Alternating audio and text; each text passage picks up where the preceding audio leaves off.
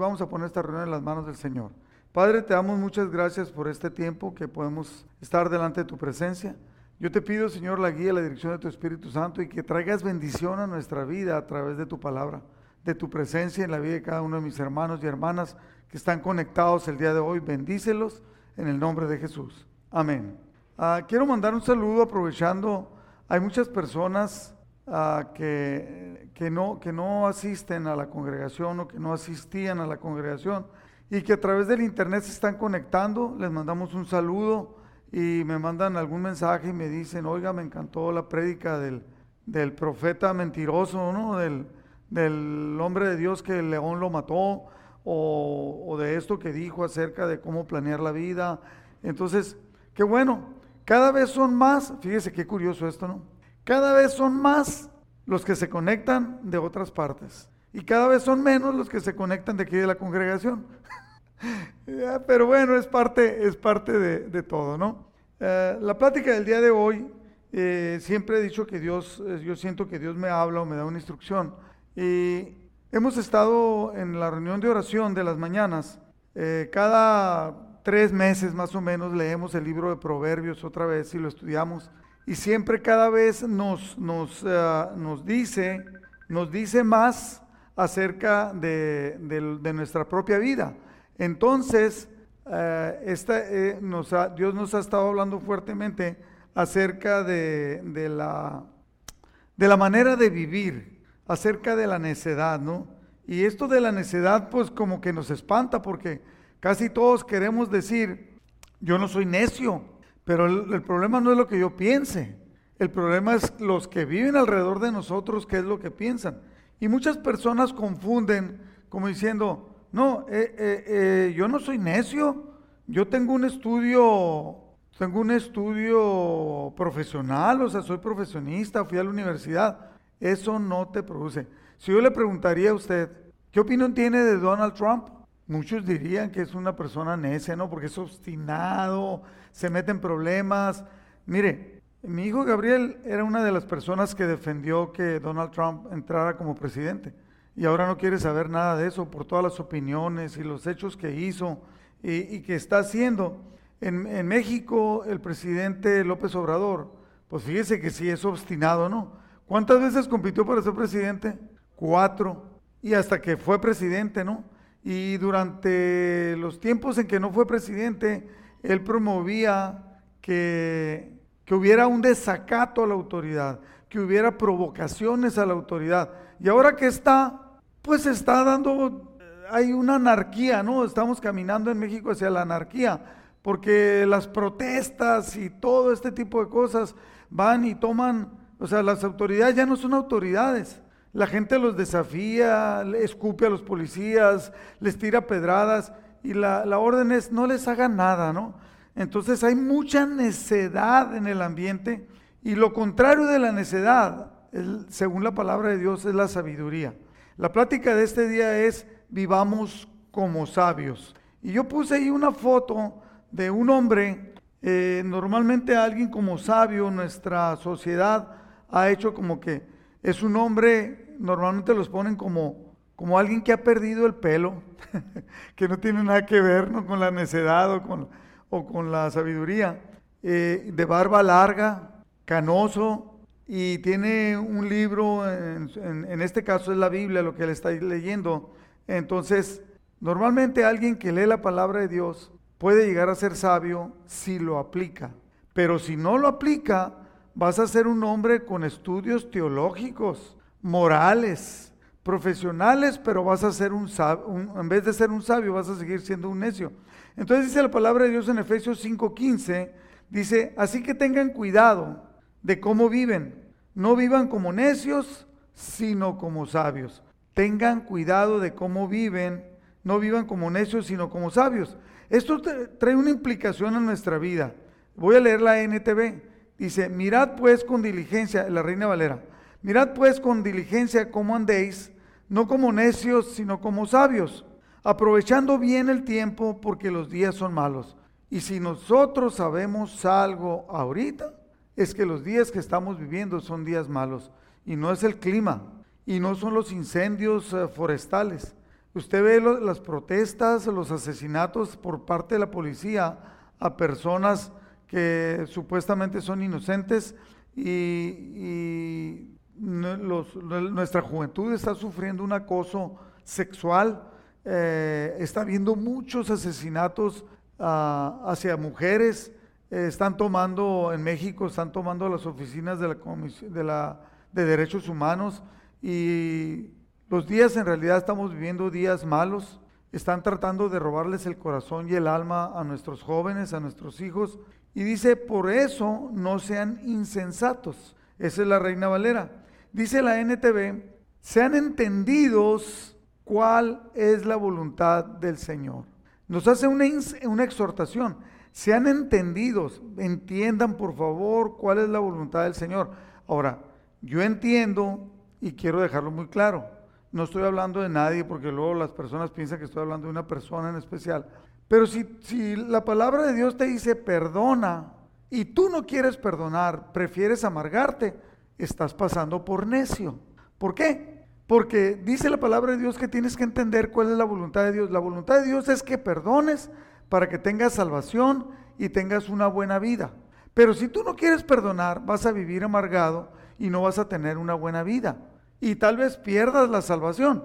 Entonces, eh, tenemos que tener cuidado, tenemos que ser entendidos cuál es la voluntad del Señor. Y en la NTV, en el versículo 16, dice, saquen el mayor provecho de cada oportunidad en estos días malos. Y luego dice el versículo 17 en la NTV, no actúen sin pensar, más bien procuren entender lo que el Señor quiere que hagan, no actúen sin pensar. Y la gran mayoría de personas estamos viviendo, hay cantantes, poetas que han escrito viviendo por vivir. Dicho de otra manera, muchas veces las personas vivimos pues porque despertamos, comemos porque pues, nos, da, nos da hambre, ah, nos divertimos porque tenemos ganas. Entonces estamos viviendo solamente por vivir, porque tenemos vida.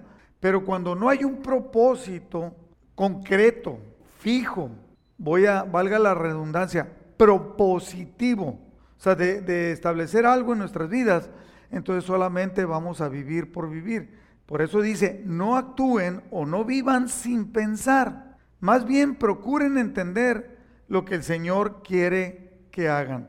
Eh, la Biblia siempre está contra la necedad. En la Biblia el lenguaje sencillo, voy, quiero utilizar el lenguaje sencillo. Proverbios 1.7 dice, todo el que quiera ser sabio debe empezar por obedecer a Dios. Pero la gente ignorante no quiere ser corregida ni llegar a ser sabia. Entonces, ¿de qué tipo de personas somos? ¿Somos personas que queremos ser sabios? Entonces debemos de empezar por obedecer a Dios. ¿O queremos ser ignorantes y no queremos entender? En Proverbios capítulo 2, versículo 6, dice, el Señor concede sabiduría. De su boca provienen el saber y el entendimiento. Entonces, pues ¿cuál es el principio de ser sabio? Amar a Dios, buscarlo, y al buscarlo leemos la palabra y tenemos que aplicarla a nuestra vida. Dijo alguien, como leemos proverbios en las mañanas, como cuatro veces al año, completo el libro de proverbios, casi un proverbio, un capítulo de proverbios por día, dijo alguien, y cuando dice el pastor, vamos a leer proverbios otra vez, dije, dice él, ay, otra vez. Y sin embargo, otra vez la Biblia me machaca los principios que yo debo de cambiar en mi vida, que me propuse cambiar y que no cambié. Y repito, no es saber más, no es estudiar más, sino ser entendido de la voluntad de Dios para poder aplicarlo y ser obediente a lo, a lo que Dios quiere en nuestra vida. El Señor concede sabiduría. En Efesios 5:10, y me quiero concentrar allí, dice, averigüen bien lo que agrada al Señor. ¿Y cómo voy, a, cómo voy a averiguar qué es lo que le agrada al Señor, Juancho? Leyendo la palabra.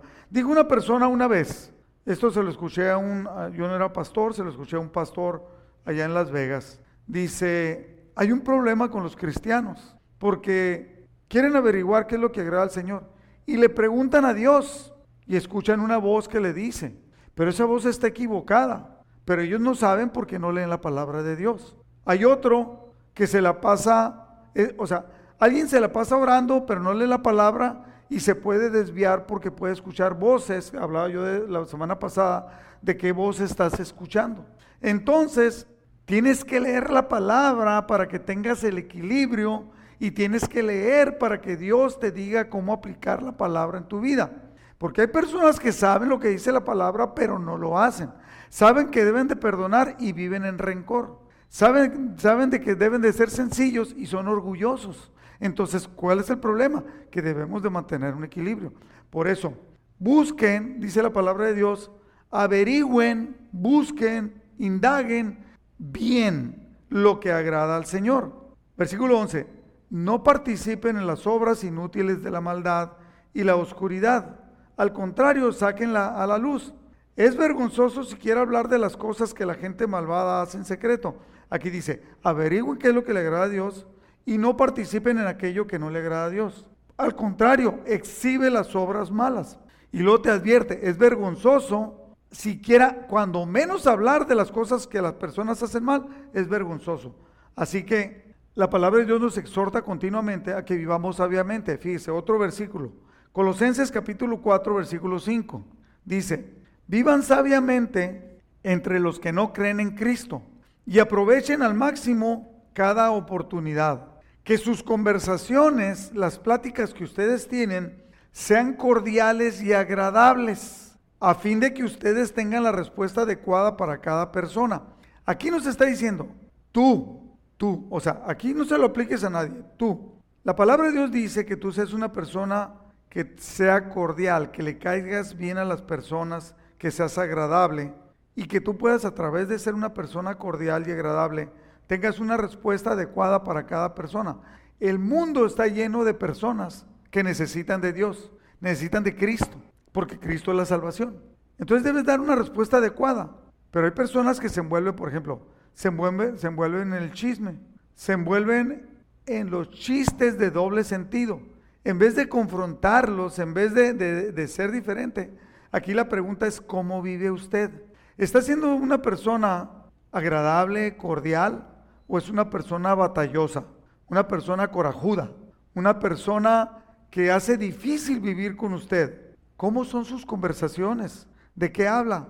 ¿Prefiere hablar de la televisión, del chisme, de la vecina, del vecino, del hermano, de la hermana, en vez de hablar en algo, de Cristo? También cabe la pregunta, ¿cuáles son las prioridades en sus pláticas? ¿De qué quiere hablar? Ah, yo tengo amigos que hablan una bola de tonterías y cuando empiezan a hablar de tonterías, yo les digo, ah, sabes que yo no quiero participar de eso. Y se quedan pensando como que quiso decir, ¿no? O sea, no me interesa, no me interesa eso. Ahora la pregunta es, ¿es usted, de acuerdo a estos versículos, un instrumento de Dios que da palabra adecuada a las personas que lo necesitan? Quiero darles cinco puntos importantes en este estudio de cómo debemos de vivir nosotros sabiamente. El primer punto es Dice la, de acuerdo a lo que dice la palabra de Dios, tener cuidado de cómo vivir. Cuando la palabra de Dios nos habla y nos dice que debemos de tener cuidado de cómo vivir, esto tiene una implicación bien fuerte, porque quiere decir que si yo no tengo cuidado, de todos modos estoy viviendo.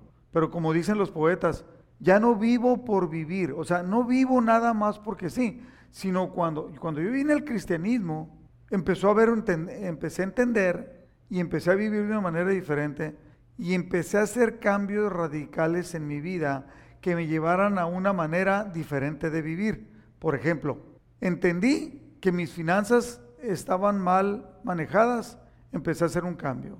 Entendí que el trabajo no lo llevaba como yo lo quería llevar y entonces decidí ya no tener socios. Antes, antes tenía socios, decidí ya no tener socios. Cuando me di cuenta que hay un, un salmo que dice, el Salmo 138, que dice, que Dios cumplirá su propósito en mí, entonces entendí que debe de haber un propósito en nuestra vida.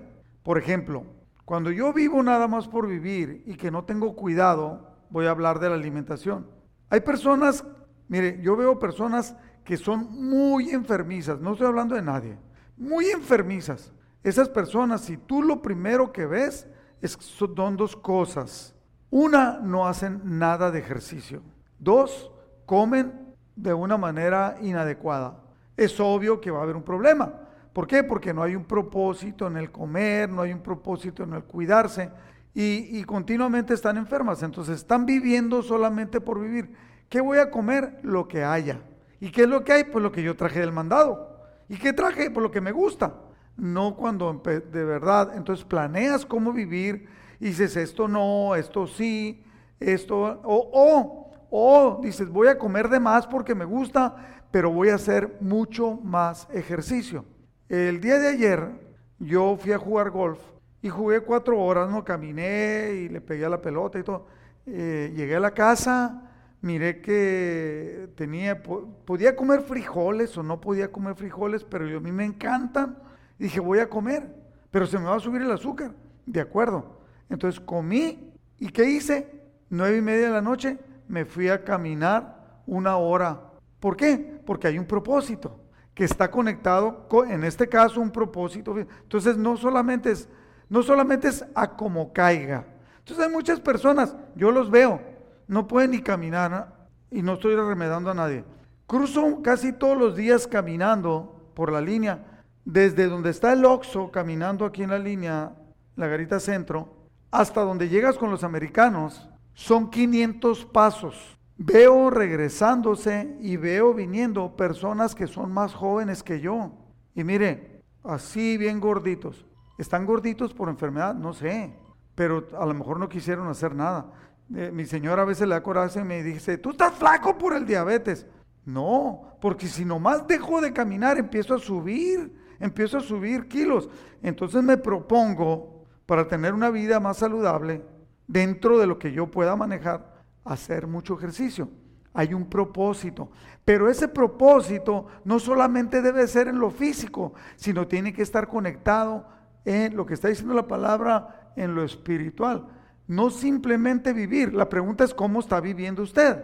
Nosotros, lo que dice la palabra de Dios es entonces que debemos de tener altas normas de conducta. No voy a chismear. Ayer me preguntaron una persona eh, que no es cristiana, me preguntó, me hizo una pregunta, estaban, estábamos cuatro y él me preguntó, a ver, me dijo usted que es pastor, eh, si alguien le levantó un falso a usted en público, ¿qué debe de hacer? A ver, dijo, a ver, dígame.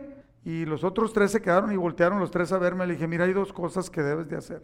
Una es que si tú te enteraste si fue un falso grave que te puede meter a ti en problemas, tú puedes ir a hablar con esa persona a solas, a solas, y decirle, a ver, tú tienes un problema conmigo, levantaste este falso, este infundio. ¿Por qué? ¿Por qué estás diciendo algo que no es? ¿Por qué estás tratando de degradarme? Y tratar de ponerte a cuentas con él. Si él no entiende, y si él dice que no, y si él no quiere, entonces tomas a alguien y vas junto con él y lo vuelves a confrontar, pero ya con un testigo. La otra es simplemente perdonar. Simplemente perdonar, no lo tomas en cuenta, eh, que, cada quien piense lo que sea, pero si eso te puede traer daño, pues hay que tratar de, arreglarlo. Oh, dijo, pues está bien, dijo, pues yo, yo lo que quiero es ir a partirle la cara, dijo. ¿Por qué? Porque no conoce de Dios. Le dije, bueno, las cosas se pueden arreglar. Sé que entre los cristianos hay muchos problemas. Personas que hablan, personas que dicen, personas que dicen que no son, personas que dicen cosas de ti que no son verdad y que dicen, no me dijeron cuando sí te dijeron. Pero en fin, pues esas cosas, o, otra cosa también que se puede hacer es simplemente ignorarlo, ¿no? No es verdad, lo ignoro, o sea, lo ignoro. Pero si está haciendo daño, en el momento oportuno debe ser confrontado. Bueno, eh, debemos de tener todos una ah, normas de conducta que sean muy altas, ¿no? De un buen nivel en Romanos capítulo 6, versículo 6 dice, sabemos que nuestro antiguo ser pecaminoso, eso es nuestro ser, nosotros antes teníamos un ser pecaminoso, ese fue crucificado con Cristo para que el, el pecado perdiera su poder en nuestra vida. Ya no somos esclavos del pecado. Y en Proverbios 10, 23 dice, al, al necio le divierte hacer el mal, pero al sensato le da placer vivir sabiamente, vivir sabiamente cómo está viviendo, hermano. La palabra de Dios dice, tenga cuidado de cómo vivir. ¿Por qué lo conecta cómo vivir con que los días son malos? Cuando los días son malos, nos arrastran, nos pueden arrastrar. Mire, hay una cultura ahorita, es la cultura light. Todo es light. Sopas de vaso, en tres minutos lo tienes. Eh, cigarros light para los que fuman. Ah, Coca-Cola light para los que toman. Ah, comida sin calorías, etcétera, etcétera, ¿no? Pero también la gente cree que hay cristianismo light, que no te debes de entregar, que solamente te pegas una barnizada con la palabra de Dios y nada más, como si fuera make-up. No, no. Cuando leemos la Biblia, cuando entendemos, fíjese lo que dice la palabra, nuestro ser pecaminoso quedó enterrado, quedó muerto, fue crucificado con Cristo. La palabra de Dios habla de un cambio radical de vida. Y los días son malos, es que nos podemos ver envueltos en eso. Proverbios 15, 21 dice, la necedad alegra a los que les falta juicio. La persona sensata permanece en el buen camino. Hay personas que hacen lo malo y se sienten bien, pero nosotros que somos del Señor, que somos de la luz, no debemos de ser así. Número dos, la palabra de Dios nos exhorta que saquemos provecho a la vida. Eh, la, aprovechando, ¿no? O sea, sacar provecho en el, en el griego en el cual está escrito es la palabra exagorazo, que significa rescatar algo de una pérdida, ¿no? Ya se perdió esto, pero hay que rescatarlo. Entonces, aprovecha el tiempo. Es como que si pagaras un rescate o es redimir, es salvar de algo. Entonces, aprovecha bien el tiempo, quiere decir, sácale a tu tiempo las horas malas, pues ya las perdiste, pero las horas buenas, haz que surta efecto, rescátalo de algo que está perdido y utilízalo bien, utilízalo correctamente. En, en, en Eclesiastés 9:10, y voy a leer la nueva traducción viviente, dice, todo lo que hagas, hazlo bien, pues cuando vayas a la tumba, no habrá trabajo, ni proyectos, ni conocimiento, ni sabiduría. Dice, dice el Chuyín, un chiste que dice el Chuyín, que hay, que en el epitafio de un hombre dice, aquí yace fulano de tal, y yace bien, en, o sea, hace bien en haberse muerto, porque no hacía nada bueno. Entonces, nosotros eh, hemos hablado, hemos dicho, hemos hecho prédicas de esto, de cómo quieres que diga en el epitafio, cómo quieres que diga en la tumba. Ah, fui allá para un panteón a buscar la tumba de mi hermano, que no le he podido encontrar, y miré muchos epitafios, ¿no? Y algunos decía, y pasó la vida feliz pisteando, y ahora descansa a gusto. Es lo que piensa la gente, que después de todo lo malo que hizo va a estar descansando a gusto. Eh, entonces, ¿qué es lo que quieren que diga? Así vive, así vive tú. ¿En qué utiliza usted su tiempo? Piense un poquito. El mejor tiempo de su vida, ¿en qué lo utiliza? Número tres, debemos de buscar agradar a Dios en todo lo que hagamos. ¿Se acuerda que di una prédica acerca de presentarnos delante de Dios como obrero aprobado? Biblia, lenguaje sencillo, es ese versículo que leímos esa vez. 2 de Timoteo 2.15. Haz todo lo posible por ganarte la aprobación de Dios. La plática se llamó Agradables a Dios. Si quiere, búsquelo aquí en el Facebook, en la misma sección donde lo está viendo ahorita, AFB Prédicas. Ahí lo puede buscar. También en qué más lo puede buscar? En, en podcast, en podcast en, en Spotify, en Spotify, en podcast o en YouTube. En la página de internet también está. Pero si se mete Spotify, podcast, ahí lo pone. ¿Cómo le tiene que poner? Amistad familiar va imperial y ahí va a encontrar la predica. Esta. Haz todo lo posible por ganarte la aprobación de Dios. ¿Está haciendo usted todo lo posible por presentarse delante de Dios y hacer lo que a Dios le agrada? Dice, así Dios te aprobará como un trabajador que no tiene de qué avergonzarse y que enseña correctamente el mensaje verdadero. Quiero leer el versículo 16 de ese. Dice, no prestes atención a las discusiones de los que no creen en Dios, pues eso no sirve de nada. Los que así discuten van de mal en peor. Quiero leerlo porque le está diciendo Pablo a Timoteo, no discutas, o sea, enfócate en lo que es importante. Mi querido hermano, ¿está usted enfocado en lo que es importante? Hay personas que hacen comentarios muy tontos, ¿no?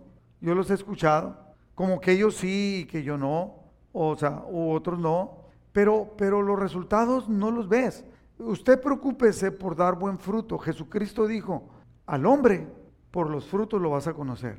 Entonces, ¿cuáles son los frutos que está usted dando? Eh, y, esto tiene una implicación, buscar agradar a Dios en lo que hagamos. Número uno, en la vida física. ¿Cuál es la vida física? eh, lo que hacemos, lo que trabajamos, lo que comemos, cómo nos vestimos. Dice, busca agradar a Dios en eso. Otro es la vida intelectual.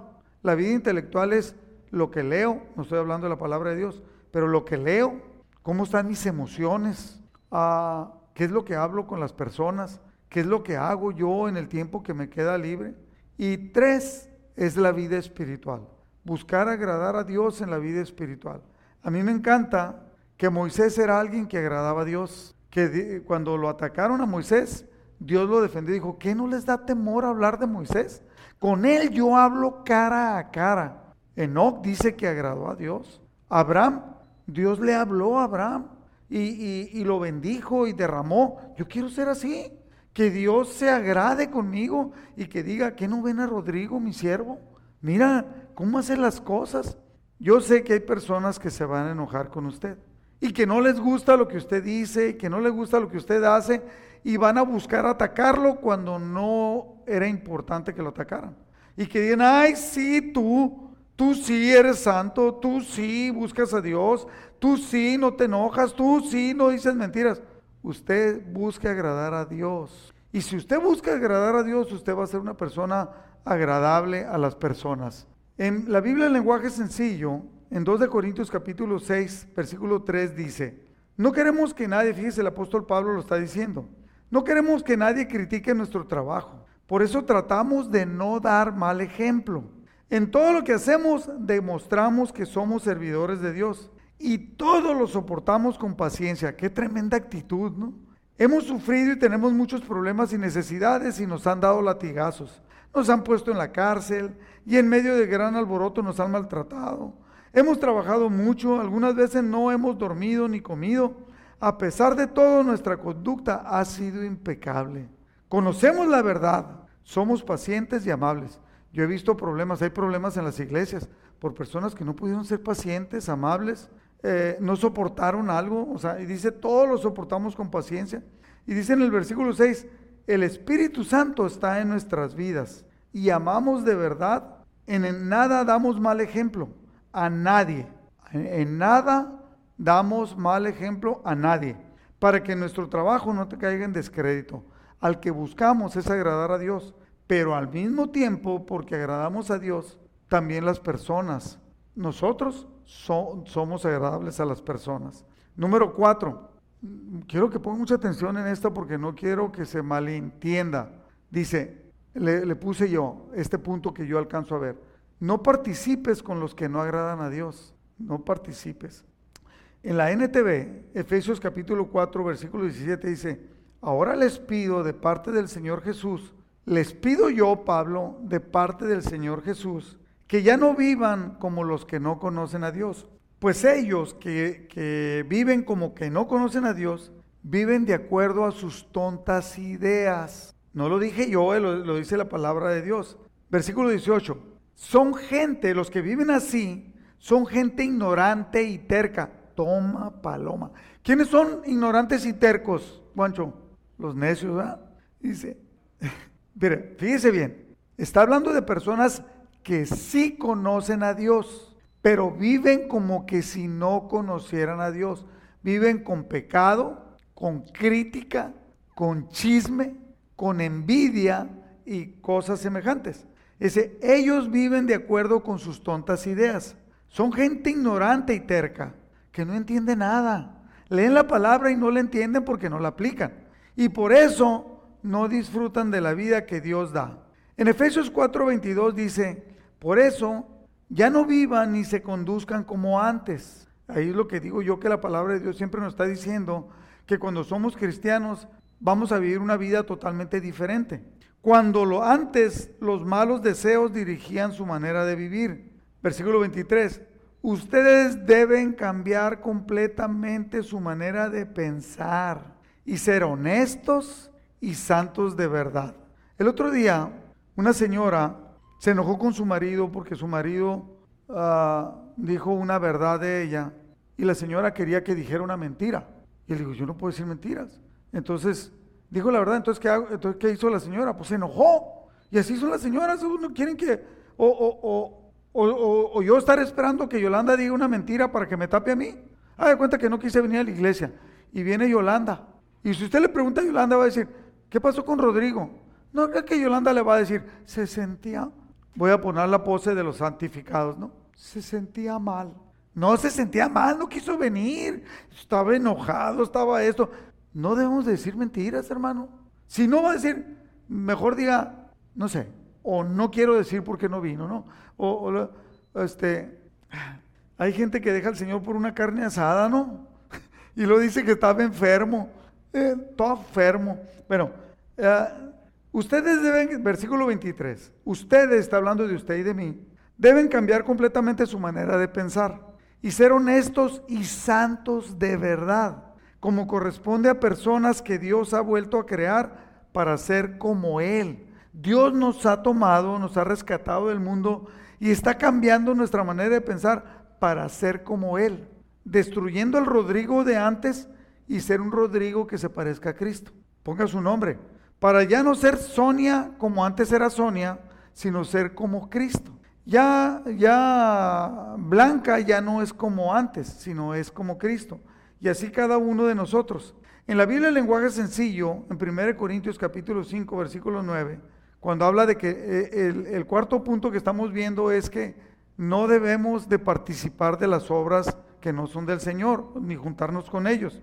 1 Corintios 5.9, Biblia lenguaje sencillo, dice, en la carta que les escribí antes, les ordené que no tuvieran nada que ver con las personas que tienen relaciones sexuales prohibidas. Pablo le está diciendo a los corintios.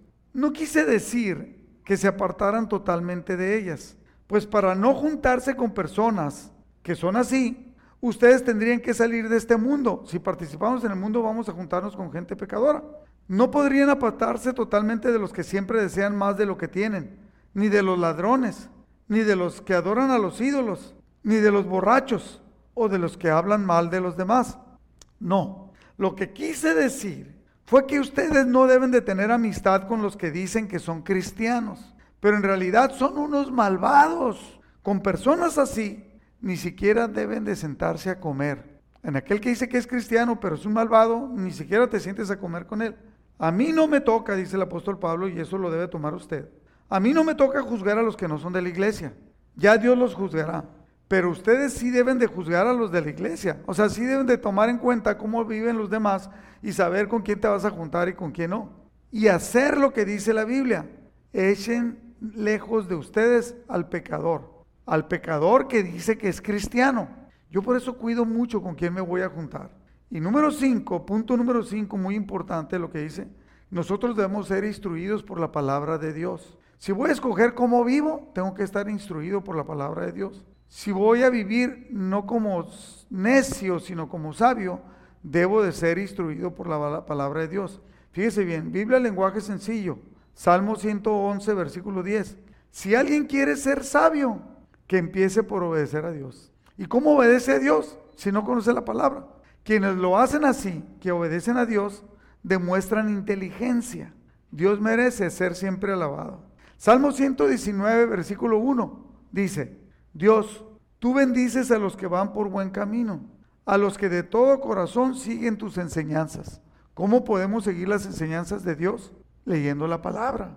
Y dice en este mismo Salmo, versículo 9, Solo obedeciendo tu palabra pueden los jóvenes corregir su vida, obedeciendo tu palabra. En la Reina Valera dice, ¿con qué limpiará el joven su camino? Con guardar tu palabra. ¿Y cómo va a guardar tu palabra cuando la conoce? Y en el versículo 11 del Salmo 119 dice, Salmo 10, versículo 10, yo te busco de todo corazón, le está diciendo el salmista a Dios, y llevo tu palabra en mi pensamiento. Manténme fiel a tus enseñanzas para no pecar contra ti. Y en el versículo dice, el versículo 11, en mi corazón he guardado tus dichos para no pecar contra ti. Entonces, si nosotros decimos que vamos a ser personas instruidas, o en realidad estamos buscando la instrucción de Dios para nuestra vida, tiene que ser a través de leer la palabra, en una aplicación física para vivir una vida sentimental o intelectual, donde van incluidas las emociones, con todo, con todo lo que hacemos, ah, con un sentido ah, de prudencia en nuestra vida, no con un sentido de necedad. Rodrigo Bravo, enfermo de diabetes, ¿sigue comiendo pan es necio. Se empieza a cuidar, hace ejercicio, es sabio. ¿Sí me explico? Hay una aplicación directa. Cuando leemos la palabra de Dios, trae una aplicación directa a nuestra vida, sobre todo en el aspecto espiritual. Dios está esperando que tú cambies. Dios está esperando que vivamos. La exhortación de hoy es, no vivas como necio, vive como sabio con todas estas implicaciones. Y la implicación va en lo físico, en lo material, en el mundo material, en el mundo intelectual, que el mundo intelectual tiene poco o casi nada que ver con Dios, aunque todo tiene que ver con Dios. Me refiero yo que eh, es la lectura, es lo que pienso de Donald Trump, es lo que tomo decisiones en mi comida, en mi manera de vestir, en mi manera de cuidarme, ah, y pero sobre todo es en el aspecto espiritual, sacando provecho a los días que estamos viviendo, que son días malos, buscando agradar a Dios para que haya un impacto profundo en nuestra vida, en la vida de los que nos rodean y en la vida aún de personas que no conocen y que nosotros podemos darle una palabra. Espero, hermano, que usted tenga una aplicación y que cada uno de nosotros nos esforcemos para no ser necios, sino ser sabios. La palabra de Dios en el libro de Proverbios, cada que habla de necios, habla de personas que continuamente hablan. Y en el mucho hablar, dice la palabra, no falta pecado. Y aún dice que el necio cuando calla pasa por sabio. Entonces, teniendo la palabra, metiéndola en nuestro corazón, guardándola en nuestra mente y aplicándola a nuestra vida, va a dar un fruto importante que agrade a Dios. Y espero que usted pueda hacerlo. No quiero terminar sin darle la oportunidad a las personas que se están conectando, que no hayan aceptado a Cristo como su Salvador. Es la principal cosa que debemos de hacer cuando venimos a los pies del Señor, cuando empezamos a saber. Aceptar a Cristo como nuestro Salvador, eso nos va a llevar a un cambio radical de vida, si en realidad lo aplicamos a nuestra vida. Y todo, una cosa que me emociona a mí, es que Cristo es el único camino a, Dios. Jesucristo dijo, nadie va al Padre si no es a través de mí. Y solamente aceptándolo como nuestro Salvador es que vamos. Yo quiero guiarle en una, en una pequeña oración, pidiéndole a Cristo que venga a nuestra vida y reconociéndolo como nuestro Salvador. Incline su rostro. Señor Jesús, te reconozco hoy como Salvador de mi vida. Te pido que perdones todos mis pecados. Reconozco que he tenido una vida necia, una vida dándome gusto a mí mismo o tal vez dándole gusto a personas y pasando por alto todo lo que tú esperas de mí. Te pido que me perdones, que me limpies y que vengas a vivir en mi corazón. Te reconozco como el Señor de mi vida y que me lleves a vivir de una manera totalmente diferente para agradarte en todo lo que hago. Te lo pido, Señor, te lo pido, Padre, que así sea en mi vida y en la vida de cada uno de los que acabamos de hacer esta oración. Si usted hizo esta oración, yo le aseguro, porque la palabra de Dios lo dice, su nombre escrito, ha quedado escrito en el libro de la vida para tener vida eterna, porque esta vida se está acabando. Siga viviendo, de, eh, empieza a vivir de una manera diferente, mi querido hermano. Aproveche el tiempo, sea sabio y Dios le bendiga. Quiero decirle que seguimos orando por todas las personas que tenemos en nuestra lista de oración, cada vez es más, ah, más grande. Niños con autismo, matrimonios que se están desbaratando, muchos hermanos y amigos con cáncer, ah, muchas personas, muchísimas personas con diabetes, eh, personas de la congregación que están enfermos. Eh, por todos y cada uno, no voy a mencionar a nadie, eh, por todos y cada uno, eh, que Dios les bendiga, que Dios les sane. bueno, sí voy a mencionar a varios. No, no, mejor no, porque luego muchos se sienten. Este, pero vamos a orar. Padre, te damos gracias por todas estas personas, Señor, que tú las conoces por nombre. Padre, tú nos has dejado un gran poder a nosotros los que creemos en ti. El poder de que el reino de los cielos se ha acercado y que nos has dado autoridad para sanar, para liberar, para bendecir. Nosotros declaramos bendición en la vida de todas estas personas que tenemos en nuestra lista de oración, en especial estas personas que estamos orando cada día para una sanidad de cáncer. Por esos niños que tienen autismo, que tú los liberes, los sanes totalmente y que traigas una bendición especial. Yo te pido esas tres bendiciones que te estoy pidiendo por toda nuestra congregación y las personas que se congregan. Uno, que nuestro corazón se llene de ti y tengamos un hambre por tu palabra. Que, haya un favor especial de manera espiritual en la vida de cada uno de nosotros. Dos, que nos protejas de toda enfermedad, sobre todo en este tiempo de pandemia. Y tres, que nos proveas, que nos bendigas económicamente, físicamente, a todos hasta que sobreabunde. Y de una manera especial, nos des mucho dinero a todos los que tenemos un corazón para compartir, que tú nos des para que podamos dar más a aquellos que lo necesitan. Mi querido hermano, que Dios lo bendiga. Estas peticiones son en el nombre de Jesús. Que Dios le bendiga, siga congregándose y a donde quiera que vaya, busque ser de bendición.